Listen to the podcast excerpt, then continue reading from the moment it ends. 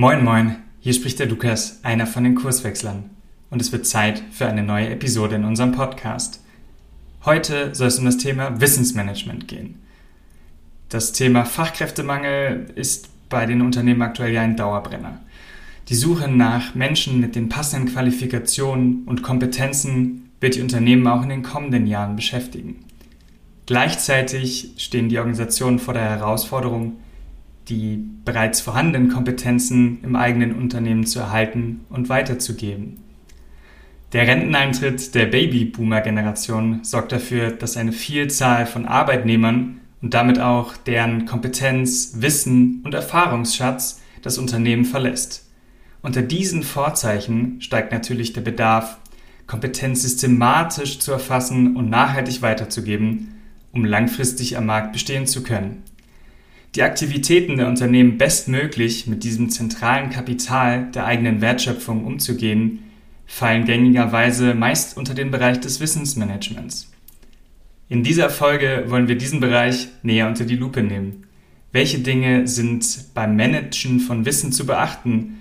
Welchen Bedarf können die gängigen Instrumente und Methoden des heutigen Wissensmanagement in einer dynamischer und komplexer werdenden Welt abdecken und welche auch nicht? Wozu dabei die Unterscheidung zwischen Wissen und Können hilfreich und sinnvoll ist und Unternehmen dabei helfen kann, Kompetenz systematisch und nachhaltig zu erhalten und passende Lernangebote und Lernräume zu schaffen, erfährst du in dieser Podcast-Folge. Gemeinsam mit meinem Kollegen Arne möchte ich das Thema Wissensmanagement in der heutigen VUCA-Welt durchleuchten. Nur weiß Arne davon noch nichts. Denn in der heutigen Episode handelt es sich um eine Überraschungsepisode. Wenn dich das jetzt neugierig gemacht hat und du gespannt bist, was Arne und mir zu diesem Thema einfällt, dann bleib doch einfach dran. Viel Spaß beim Hören. Du hörst den Kurswechsel Podcast. Wir machen Arbeit wertevoll, lautet unsere Vision. Im Podcast sprechen wir über lebendige Organisationen, den Weg dorthin und die Nutzung von modernen Arbeitsformen.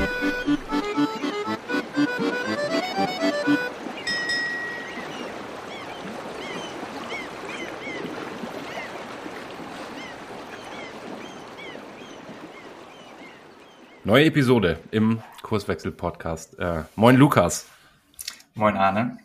Ich bin, ich bin sehr gespannt, weil wir uns ja im Vorfeld auf ein äh, mittlerweile zwischen Frank und mir zumindest mal erprobtes Format geeinigt haben. Äh, nämlich das, dass es eigentlich keins ist oder dass wir uns gegenseitig mit einem Thema überraschen. Ähm, heißt, äh, wir, wir haben Zeit miteinander für eine Podcast-Episode und ich weiß in diesem Fall noch gar nicht, worum es gehen wird. Ähm, du schon, du hast ein Thema mitgebracht und insofern, äh, ja, was hast du denn? Ja, ähm, ich, ich schmeiß dir mal was hin, was, was mich beschäftigt hat und dann gucken wir mal, was wir daraus rausschneiden.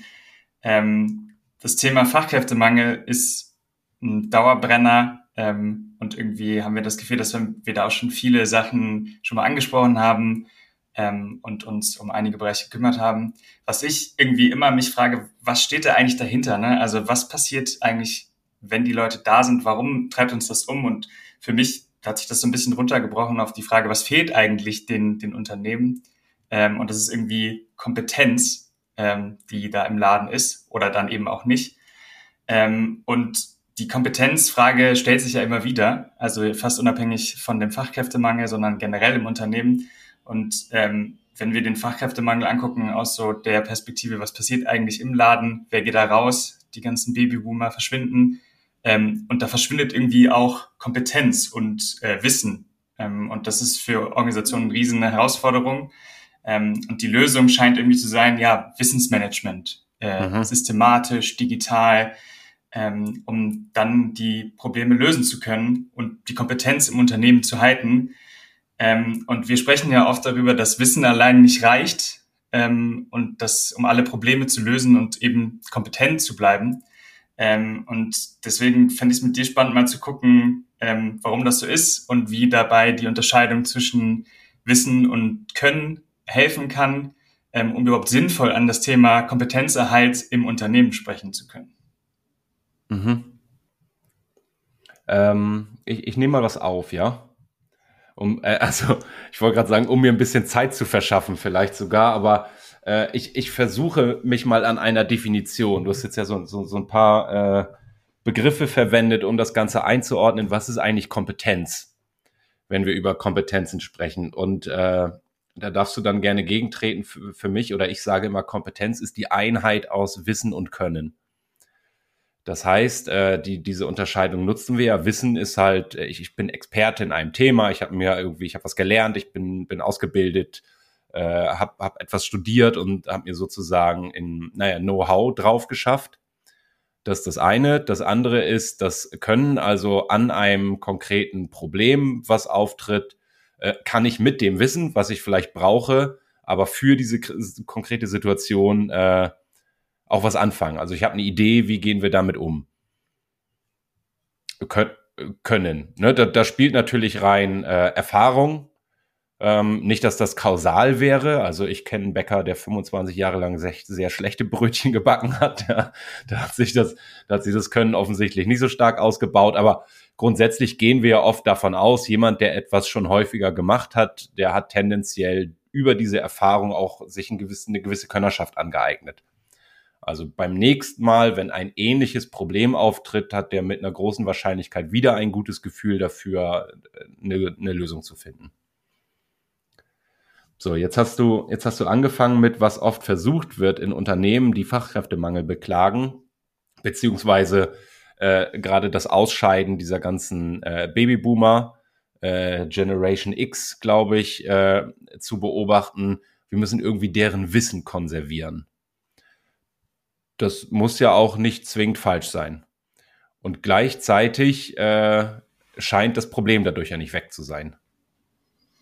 Nee, Mm, und also, wie du sagst, der Reflex, der in Organisationen zu beobachten ist, zu sagen, wenn die Organisation wüsste, also wenn das Wissen zur Verfügung stände, was die Mitarbeitenden haben, dann wäre ja auch geholfen. Also es ist ja nichts einzuwenden gegen eine, eine Sammlung ähm, von Wissen und ähm, vielleicht können wir uns dem ja nochmal nähern, warum das hilft. Ne? Also gerade ähm, wenn wenn Wissen weitergegeben wird, das ist ja oft irgendwie an Menschen, die neu in ein, in ein äh, Unternehmen kommen, dann ist es ja super wichtig, denen was an die Hand zu geben, weil die eben vielleicht noch nicht so viel Erfahrung in dem, dem Kontext haben. Ähm, also was mich, was ich mich da immer so ein bisschen frage, ist, ähm, wie, wie funktioniert dann Wissen im Sinne von, ähm, ja, da sprechen wir Methodenvermittlung. Ne? Also das heißt, Unternehmen machen klassischerweise irgendwie Schulungen, Trainings, ähm, es gibt irgendwie ganz viel Handbücher ähm, und man versucht das Wissen zusammenzutragen, äh, zu verschriftlichen und so reproduzierbarer zu machen ähm, für Leute, die das dann ähm, das erste Mal machen, aber eine gute Anleitung haben, ähm, ohne irgendwie mega viel Wissen zu haben. Also Corona-Test ist auch ähm, für uns alle handhabbar, obwohl wir alle irgendwie keine Ahnung haben von Virologie wahrscheinlich äh, und Chemie. Aber wir haben die Anleitung, die da ist, und das heißt, wir kriegen das alle mittlerweile mehr oder weniger gut hin. Hm, was, also, das heißt, dieses Wissen ist total zentral, glaube ich, ähm, dass das auch gemacht wird. Ähm, und man fragt sich so, oder ich frage mich, wie kriegen wir das andere rein? Also warum ist das andere ähm, auch so zentral und wie grenzt sich das davon ab? Ähm, und warum funktioniert sozusagen Wissensmanagement bei Können oder bei den anderen Sachen nicht? Vielleicht kannst du noch mal einen Versuch wagen, äh, wie sich das abgrenzt ähm, und warum das nicht mit den gleichen Mechanismen funktioniert ähm, wie die Vermittlung von Wissen. Ja, die, die Frage ist ja also dieses Wissensmanagement oder das Know-how, was versucht wird, dort zu konservieren, um eben das auch an andere zu übertragen. Äh, das ist ja äh, unter anderem eine, eine Eigenschaft von Wissen. Ich kann es au ich kann's aufschreiben äh, in, in Bücher, in Wikis, in weiß ich nicht, und dann kann es jemand lesen und dann weiß der es auch und kann das Problem lösen. Welches Problem? Das ist die Frage. Und das sind eben die, die Probleme, die, du hast es, glaube ich, schon gesagt, ne? davon leben, dass Experten Wissen konservieren, aufbereiten und dem Rest der Organisation wieder zur Verfügung stellen, damit entlang eines definierten Prozesses ähm, dieses eine Problem, für das dieses Wissen konserviert wurde, gelöst werden kann. Und das ist ja auch, wenn ich äh, na, Standardprodukte, Standarddienstleistungen und so weiter, also egal was der Kunde will, ist immer die gleiche Antwort. dann funktioniert das ja ausgezeichnet. Problem, äh, nicht, dass wir es das erste Mal äh, diskutieren hier im Podcast, ist, die, die Summe an Überraschungen für Unternehmen steigt. Also es kommen immer mehr Probleme, die in der Vergangenheit noch nicht so, also mindestens mal nicht genauso gelöst worden sind. Individuelle Kundenanforderungen, ein Wettbewerber, der eine neue Produktinnovation auf den Markt bringt und sei es nur irgendwie eine Produkteigenschaft. Also man kann jetzt bei WhatsApp bestellen oder ähm, äh, keine Ahnung, ich, ich kriege eine gewisse, ein gewisses Servicepaket mitgeliefert, wenn ich, wenn ich ein Produkt kaufe oder, oder, oder. Das sind ja alles Themen, wo gegebenenfalls Kunden, meine Kunden auf mich zukommen und fragen, könnt ihr das eigentlich auch? Und jetzt habe ich das Problem, dass all das Wissen, was ich konserviert habe, gar nicht hilft. Weil ich im Zweifel, also wo stelle ich das fest? Oft in, in den Abteilungen, so in klassischen Organisationen, die eine relativ große Marktoberfläche haben, Service, Vertrieb, irgendwo da, wo Kunden aufschlagen und die sagen dem Kunden, ja, weiß ich auch gar nicht, ob wir das können. Haben wir gar nicht vordefiniert, muss ich mal klären. Lauf nach innen in die Organisation, sprich vielleicht mit meinem Vorgesetzten, der stellt fest, ah, da müssen wir aber den anderen Fachbereich auch mit einbeziehen, weil der hat da auch irgendwie äh, ein Stake drin sozusagen und dann wird irgendwie versucht, diese neue Information, Kunde will was anderes, wieder zu konservieren und in Wissen zu übersetzen. Und das ist, glaube ich, äh, das äh, unabhängig von diesem Thema Fachkräftemangel ein Problem, was gerade viele Organisationen umtreibt, dass in dieser Wie geht das Denke äh, versucht wird, mit Problemen umzugehen. Und ähm, was den Fachkräftemangel angeht, um das mal damit reinzunehmen, ähm, ja, sicherlich brauchen Unternehmen Fachkräfte. Äh, und die sind rar, aber das ist nicht die, die ganze Wahrheit. Also ich, ich denke gerade dran, dass sich ja auch Businesses stark verändern. Wenn ich jetzt so ein so Autobauer nehme, mein Lieblingsbeispiel. Die haben wahnsinnig viele extrem gute Ingenieure, die Verbrennungsmotor können.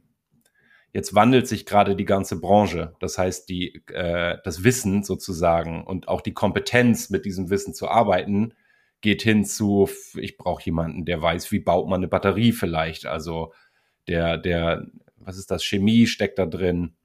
Ähm, das heißt, da wandelt sich gerade ganz viel und insofern ist, glaube ich, gar nicht ausschließlich das Problem, es gibt zu wenig Menschen im Sinne von Fachkräftemangel, sondern Menschen wären vielleicht sogar noch genügend da, aber es gibt eben ad hoc so auf die Schnelle zu wenig, die mit diesen veränderten Anforderungen umgehen können. Auf der, auf der Wissensebene. ich würde sogar noch vielleicht einen Schritt wieder zurückgehen und auf dieses, was du beschrieben hast, der Kunde will irgendwas anderes ähm, und dann, also wir sagen ja häufig, man braucht dann Ideen oder ein Gefühl oder jemand, der das kann und das klappt ja oft. Also irgendwie weiß man ja im Laden eigentlich auch, wen fragt man da mal, wer hat eine Idee, an wen geht man und dann kommen da ja interessante Sachen raus, oft ähm, und damit werden auch Kundenprobleme gelöst. Und interessant wird dann eigentlich, die, wenn man dann wieder die Wie-Frage stellt, ne? wie habt ihr das eigentlich gemacht? Äh, wie habt, seid ihr auf die Idee gekommen? Ähm, und und wie, wie habt ihr das Problem dann gelöst? Und oft entsteht dann, glaube ich, da auch ein bisschen Quatsch. Also wenn man das versucht runterzuschreiben, dann, äh, dann hilft das nicht. Also ich glaube, du sagst gerne auch das Beispiel, wenn du wenn man im Fußball, wenn man Mario Götze fragt, wie schießt er das Tor da 2014, der kann das nicht sagen. Also der macht das einfach. Das ist ein Gefühl, das ist eine Intuition, das hat er auf dem Training geübt, der ist vorbereitet und dann, dann macht er das. Und das heißt, wenn, ähm, wenn man ihn fragt, wie er das gemacht hat, und er soll es mal aufschreiben, damit das andere auch nachmachen können und genauso ein Tor schießen können, dann funktioniert das gar nicht. Ähm, weil ich glaube, in solchen Fragen muss man irgendwie da anders rangehen, ähm, nämlich irgendwie üben. Also, und das ist die Frage, wie, wie kommen wir in diesen Übungsmodus, ähm, damit wir ähm, ja, das in Organisation fördern, weil ich glaube, also Fahrradfahren kann man auch sich im Buch angucken und lesen und erklären an Bildern, aber du musst dann immer drauf äh, aufs, aufs Rad, damit du fahren lernst. Ja, und das, das ist nicht zwingend ein Problem des Fachkräftemangels. Also um das äh, äh, Fachkräftemangel ist da, die Unternehmen spüren das. Äh, wir haben das in anderen Episoden schon diskutiert. Ich glaube, die Facette, die wir gerade haben, ist eine andere. Ähm, denn da geht's eben nicht darum, äh, Wissensträger zu gewinnen, ähm, sondern Menschen, und das passiert in Unternehmen ja. Da, ich bleib mal bei dem Beispiel. Da kommt jetzt Kunde und sagt, hier bei, bei eurer Konkurrenz, da kriege ich so ein umfassendes Servicepaket dazu, da ist folgendes drin und außerdem kann ich bei WhatsApp bestellen. Wie geil ist das denn? Könnt ihr das auch? Und jetzt finden häufig in Unternehmen an den formalen Prozessen vorbei, die ja entstanden sind aus dem konservierten Wissen, was ich vorher gesammelt habe, Lösungen, Kundenlösungen, die dafür sorgen, dass die Wertschöpfung weiterläuft. Also, dass ich den Kunden nicht verliere. Es wird gemauschelt sozusagen. Irgendwie findet man das schon und das, das hat natürlich irgendwie so einen, ja, so einen negativen Charakter. Also, ne, die, die halten sich jetzt nicht an die Prozesse. Wofür haben wir sie denn? Und ich glaube, die Erkenntnis, dass ganz viel Talent und auch Können in Organisationen da ist, die dazu oder was dazu befähigt, eben mit diesen Überraschungen umzugehen. Ähm, jetzt weiß ich gar nicht mehr, wie ich den Satz angefangen habe. Also das, das ist heute schon da. Es ist eine, es ist eine andere Kategorie von, von Fachkräftemangel, wenn ich das so nennen will. Also es, es braucht, und auch das sagen ja Unternehmen häufig, mehr von diesen ich wollte gerade sagen Querdenkern, der Begriff ist mittlerweile anders besetzt, aber die, diesen Wild Ducks, ne, den, die mal gegen den Strom äh, denken und mal eine Innovation äh, herausbringen. Und ich lasse sie häufig gar nicht, weil ich immer noch in dieser Wie-Logik unterwegs bin. Also wie kriegen wir die Probleme des Marktes gelöst? Ich brauche wieder einen Prozess. Und dazu kommt, wenn ich das weiterdenke, ähm, dass ja Unternehmen häufig in dieser funktionalen Organisationslogik unterwegs sind. Also ich, ich habe, äh, die Organisation ist geschnitten nach funktionalen Abteilungen, Einkauf, Service, Vertrieb, Produktion und so weiter. Und dann überlege ich mir auch wieder, wie müssen diese funktionalen Abteilungen eigentlich besetzt werden? Ähm, also mit welchem Personal und was muss dieses Personal können? Das mündet dann in der Stellenbeschreibung, wo drin steht, folgende Qualifikationen müssen da sein. Und dann bin ich natürlich wieder bei Wissensmanagement und äh, stelle vielleicht fest, Jetzt finde ich auf dem Markt gar nicht die Menschen, die diese Qualifikation mitbringen, weil da geht die Generation X und es kommt weniger nach. Dass ich aber vielleicht trotzdem ausreichend Menschen habe, sogar im eigenen Unternehmen, die diese andere Kategorie von Problemen, die mit Überraschung behaftet ist, äh, eigentlich schon lösen könnten, wenn man sie denn ließe. Das wird oft ausgeblendet. Und und da finde ich spannend, mal reinzugehen. Also ich glaube, man hat so ein Gefühl, wir lösen eigentlich ähm, den Kompetenzbedarf immer mit dem gleichen Muster. Ne? Also wir gucken immer nach Wissen, nach Qualifikation. Ähm, die Frage ist, wie kriegen wir es denn wahrscheinlicher, dass auch Können oder Talent freigelegt wird in der Organisation? Das ist mhm. ja, also das finde ich spannend und ähm, wie auch dieses die Orientierung an eben Talenten möglich wird, ähm, dass glaube ich da auch Organisationen eben das wahrscheinlicher machen. Ich glaube nicht, da wieder eine Wie-Frage zu stellen, ist wahrscheinlich auch banal, wie, wie geht äh, Talente fördern und, und Können freilegen. Aber vielleicht können wir nochmal überlegen, was macht es denn wahrscheinlicher, dass ähm, ja, Talente gesehen werden, Talente vielleicht auch ihre, ihre Bereiche finden, wo sie sich ausprobieren können und eben üben und darin dann ein Können entwickeln in dem Bereich, in der Domäne äh, oder in dem Thema. Ähm, hast du da Gedanken zu, was es dafür brauchen könnte oder was das wahrscheinlicher machen könnte? naja, das, ich sage das relativ häufig, äh, Organisationen äh, können anfangen mit der Frage, wie verhindern wir das aktuell? Mhm. Also wenn ich mal davon ausgehe, dass äh, jeder Mensch so eine Grundausstattung an Kreativität hat und irgendwie findig ist in Situationen, wo noch keine vorgefertigte Lösung da ist, irgendwie damit umgehen zu können. Äh, und ich, schaue mir dann an, wie sehr stark prozessual Unternehmen geführt werden. Ähm, nicht, dass das gänzlich falsch ist, äh, blaue Themen und so, haben wir eingangs diskutiert. Ähm, aber diese Logik anzuwenden auf all diese äh, roten, wie wir sagen, also diese komplexen Probleme, verhindert halt systematisch, dass die, die heute schon da sind, ähm, naja, wirklich, wirklich Power drin haben, wenn sie äh, neue Kompetenzen entwickeln, vielleicht auch an einem Problem, weil ich ja verlange, halte dich bitte an die Prozesse. Und wenn die Prozesse nicht passen, dann, also entweder, wenn es gut läuft, dann wird da auf die Hinterbühne ausgewichen, so wie ich das eingangs skizziert habe. Und die Leute bringen ihre Kompetenzen, die sie längst haben, ein. Ich kann das aber gar nicht sichtbar machen, weil ich muss das ja heimlich tun. Ich darf ja nicht erwischt werden. So, so sonst werde ich ja irgendwie zurückbeordert auf, halte ich an den Prozess. Das heißt, äh, um etwas konkreter auf deine Frage einzugehen, was macht es wahrscheinlicher, dass das stattfindet? ich muss mir mal meine Wertschöpfung angucken und so gut es geht mal, ich habe das Wort analysieren im Kopf, das ist jetzt eigentlich aus der falschen Kategorie, aber so, so gut es geht hingucken, wo habe ich eigentlich diese komplexen Anteile drin?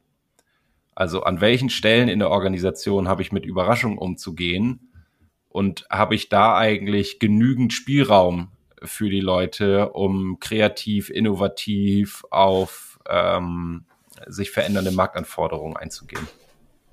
Mhm. Also das heißt, so die grundlegende Unterscheidung, was, was nehme ich dann? Ne? Also wenn ich weiß, ähm, das ist ein altbekanntes Thema, das ist nicht überraschend, dann, dann greife ich wieder auf das Wissensmanagement am besten zurück. Ähm, und in dem Fall der, der Überraschenden gucke ich, dass ich den anderen Weg finde ähm, und vielleicht eben auch eben nicht Prozesse mache und Informalität zulasse ähm, und vielleicht auch einen anderen Zugang mache. Ähm, was ein Weg ist, der auch immer wieder diskutiert wird, ist ja so ein bisschen, woran, ähm, ja, woran merkt man denn, dass Leute Ideen haben? Ne? Also man kann sich wahrscheinlich irgendwie gemeinsam, äh, man kann sich in den Raum einschließen und gucken und ganz lange drüber nachdenken. Ähm, aber oft entstehen ja auch ähm, Ideen in einem, in einem Kontext, wo man gemeinsam an Problemen arbeitet.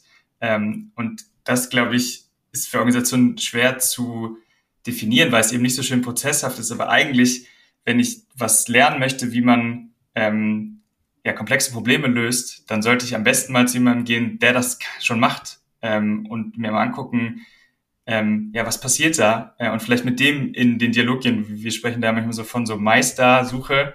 Äh, aber das heißt, sowas in der Organisation zu sehen, dass da irgendwie eine Form von ja, gemeinsam dran arbeiten, gerade wenn man vielleicht noch nicht so viel äh, in so einem Bereich war, dass das ermöglicht werden soll und eben nicht eine reine Prozesslogik äh, dahinter liegt, weil es ja eben einen Unterschied macht, wer, wer löst denn so ein Problem, ne? Also wer, wer macht das? Ja, ich, ja, ich, ich glaube, an einer Stelle beißt sich die Katze da in den Schwanz. Äh, und da auch, auch wir tragen da möglicherweise zu bei. Dadurch, dass wir ständig darüber reden, äh, wie funktionieren denn eigentlich, äh, wie funktioniert denn eigentlich komplexe Wertschöpfung in Organisationen? Und äh, ich stelle mal eine Hypothese auf. Egal wie ich Formalstruktur baue, also wir, wir arbeiten uns oft an dieser klassischen Pyramidenstruktur ab mit äh, hierarchischen Entscheidungswegen und, und funktionalen Abteilungen. Ähm, mittlerweile gibt es ja einige Unternehmen, die, die dann Rückbau getan haben und ob sie das jetzt, weiß nicht, äh, Kreis, Netzwerk, äh, für sich, äh, Zellstrukturorganisation nennen. Ähm, trotzdem, auch in diesen Organisationen läuft ganz, ganz viel, auch das ist ja eine Formalstruktur ne, die ich einfach nur anders erstmal skizziere und dann umsetze. Auch da läuft wahnsinnig viel Wertschöpfung äh, neben der Formalstruktur. Also weil es dann doch nicht so passt, wie ich es geschnitten habe. Und weil Menschen sich da in, ich sag mal, Klicken zusammenschließen, sagen, ey, ich habe da gerade ein Problem, können wir da mal zusammen drauf rumdenken. Und irgendwie, wenn ich da von oben drauf gucke, scheint es oft so, als wäre da plötzlich irgendwie zufällig eine Lösung entstanden. Also ich, ich kann es mir nicht erklären. Und ich glaube, und das meine ich mit, da beißt sich die Katze in den Schwanz, dieser, dieser Versuch, das alles erklärbar zu machen, der scheitert, egal in welcher Struktur und mit welchen Prozessen ich unterwegs bin, sondern wahrscheinlich muss man damit leben in dieser ähm, rot-dominanten Welt, in der wir gerade leben, dass auch, äh, ich, ich sage das mal so ganz salopp, äh, Mauschelei zum Business gehört und ich nicht alles erklären muss. Gleichzeitig, ein Punkt habe ich noch, ähm, der, der Gerd Wohland, den wir ja sehr schätzen, sagt das häufig, Höchstleisterorganisationen äh, unterscheiden sich zu, zu den einfachen Organisationen dadurch, dass sie bei dem, was da passiert, ihren Verstand dazu nehmen. Das klingt jetzt fast schon arrogant, äh, so ein bisschen. Was meint er, ist, ähm, ich überlege mir nicht, wie kann ich von außen die Organisation dahin erziehen, dass sie innovativer ist oder besser mit Marktdynamik umgeht, sondern äh, ist fast schon eine etwas demütige Haltung. Ich gehe mal davon aus, dass die Organisation das schon kann. Und ich versuche mal auf die äh, mich aufzumachen, um herauszufinden, an welchen Stellen in der Organisation lässt sich denn, wenn ich ganz genau hingucke, diese Höchstleistung beobachten, also diese dynamikrobuste Wertschöpfung. Und wenn ich es da schaffe, mit äh, und, und das ist dann vielleicht auch unser Beitrag, guter Theorie im Kreuz, zu erklären, welche Muster kann ich da beobachten. Dann ist es auch nicht so, dass ich es kausal irgendwo anders hin übertragen kann und sagen, genauso machen wir es jetzt überall. aber ich kann auf Basis dieser Muster, die ich da beobachte, mal Hypothesen bilden. Ah, das hat gut funktioniert, weil folgende Rahmenbedingungen und Verhältnisse herrschten da passend zu diesem Problem. Was können wir davon lernen, um auch andere Bereiche und andere Probleme ähm, mit diesen Voraussetzungen auszustatten, damit auch da ein besserer Umgang mit diesen Überraschungen stattfinden kann? Ich würde sozusagen, du hast es so halb nur angedeutet, aber eigentlich muss das die Organisation wahrscheinlich einfach aushalten und diese Höchstleistung vielleicht in gewisser Weise in Ruhe lassen und eben nicht anfangen, da ein Wissensmanagement dann irgendwie da drauf zu pressen, wahrscheinlich. Ne? Also im, ich glaube, wenn man ja, wenn man sich die Leute anschaut, die da Probleme lösen und würde sagen, okay, mach daraus jetzt mal eine Methode. Also schreib das mal runter, und dann gucken wir, dass wir das jetzt bei jedem Problem, was so ähnlich ist, genauso anwenden, dann würden die das selber ja nicht nutzen. Also die würde das ja total, das hilft denen ja selber gar nicht, wenn man ähm, dann daraus eine Methode baut oder einen Prozess baut oder so. Und das heißt, eigentlich muss man die Leute in gewisser Weise so ein bisschen in Ruhe lassen in den Fragestellungen, die eben komplex und überraschend sind. Und das müssen Organisationen aushalten lernen, vielleicht dann sich zurückhalten mit Wissensmanagement sogar manchmal oder mit ja, das Wissensmanagement an sich ist nicht falsch. Also jedes Problem, wenn wir diese kompliziert-komplex-Unterscheidung heranziehen, hat ja immer beides. Also Anteile davon, wo ich sage, das habe ich schon mal so gemacht, da weiß ich, wie es geht, das ist auch irgendwie äh, aufgeschrieben, irgendwo hingeschrieben, Wiki, Buch, äh, Unternehmenshandbuch, keine Ahnung. Das nehme ich mir mal und gucke, wie viel davon kann ich gebrauchen für dieses konkrete Problem. Und dann wird es, wird es diese Abweichung geben, wo ich feststelle, da ist eine andere Marktanforderung als zu dem Zeitpunkt, als wir das aufgeschrieben haben. Und dann, und ich glaube, auch das unterscheidet die Höchstleisterorganisation von den, von den äh, überlasteten Organisationen. Die können einfach damit leben, dass regelmäßig von Formalstruktur und Prozessen abgewichen wird. Und trotzdem brauchen sie die. Immer so ein bisschen als, als Bezugs- und Referenzrahmen. So, so machen wir es eigentlich, so im Normalfall. So, und in jedem Ausnahmefall gestehe ich aber den, äh, den Menschen, den Mitarbeitenden am Problem zu, ja, dann machst du es halt anders. Ist ja fast schon logisch, ne? Ich mache es natürlich nicht genauso, wenn das Problem anders ist, sondern ich mache es anders. Aber ich benutze ganz viel von dem konservierten Wissen. Ich sag mal, weiß nicht, sechs von zehn Problemen, die auftreten, kann ich genauso lösen wie gestern und vorgestern. Da mache ich einfach Prozess. Schema F funktioniert ausgezeichnet. Bei den nächsten dreien habe ich vielleicht, ich formuliere das mal so, eine Abweichung von, ich schnipp mal irgendeine Zahl, 20 Prozent sind anders. Ja, dann muss ich für die 20 Prozent eben auch den Handlungsspielraum geben, da kreativ, innovative Entscheidungen, also Ideen zu treffen. Und dafür brauche ich Menschen, die Könner sozusagen, die das dann machen. Und dann habe ich vielleicht noch die ganz neues Problem. Ich brauche jetzt wirklich eine Produktinnovation ähm, ja, und dann nützt mir das ganze Wissen nichts mehr. Vielleicht können wir da schon ein, ein, Paketchen schnüren und sagen, okay, das haben wir eigentlich. Ich glaube, wir haben es ganz gut durchdrungen, die Unterscheidung und was man macht. Ähm, und also vielleicht nehmen wir nochmal einen Anlauf und sagen, okay, die Unterscheidung hilft dabei, ähm, einerseits die Probleme zu lösen und zu wissen, wann ist es gut, also und wann brauchen wir auch Wissensmanagement, ne? also in welchen Bereichen ist irgendwie ähm, agiles Arbeiten oder Kreativität vielleicht gar nicht notwendig, sondern eher Verschwendung. Ähm, mhm. Und das heißt, in dem Bereich auf jeden Fall alles aufschreiben, ins Handbuch rein und Prozesse modellieren.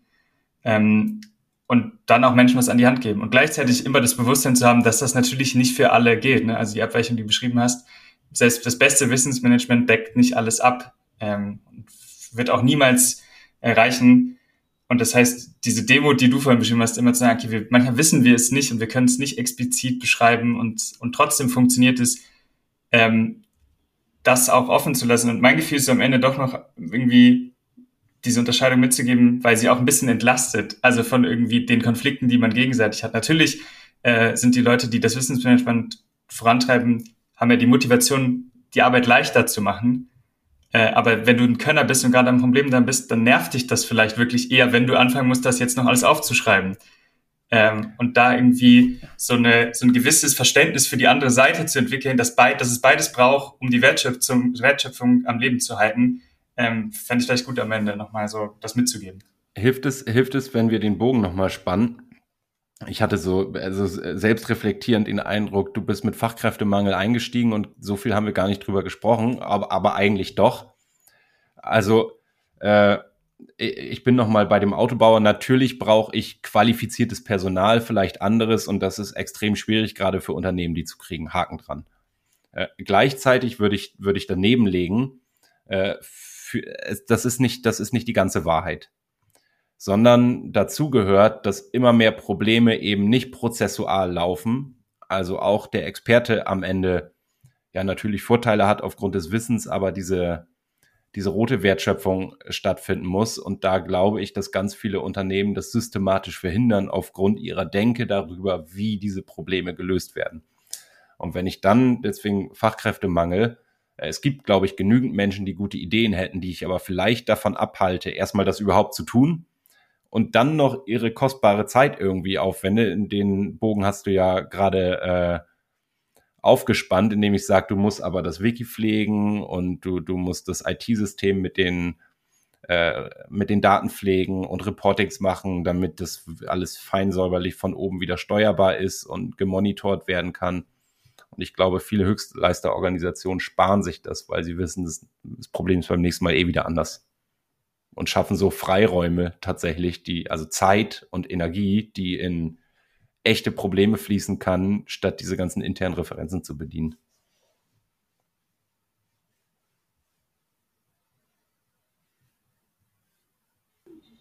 Haben wir es, würde ich sagen. Folge uns auch auf Twitter unter @kurswechsler und diskutiere mit uns über agile Themen.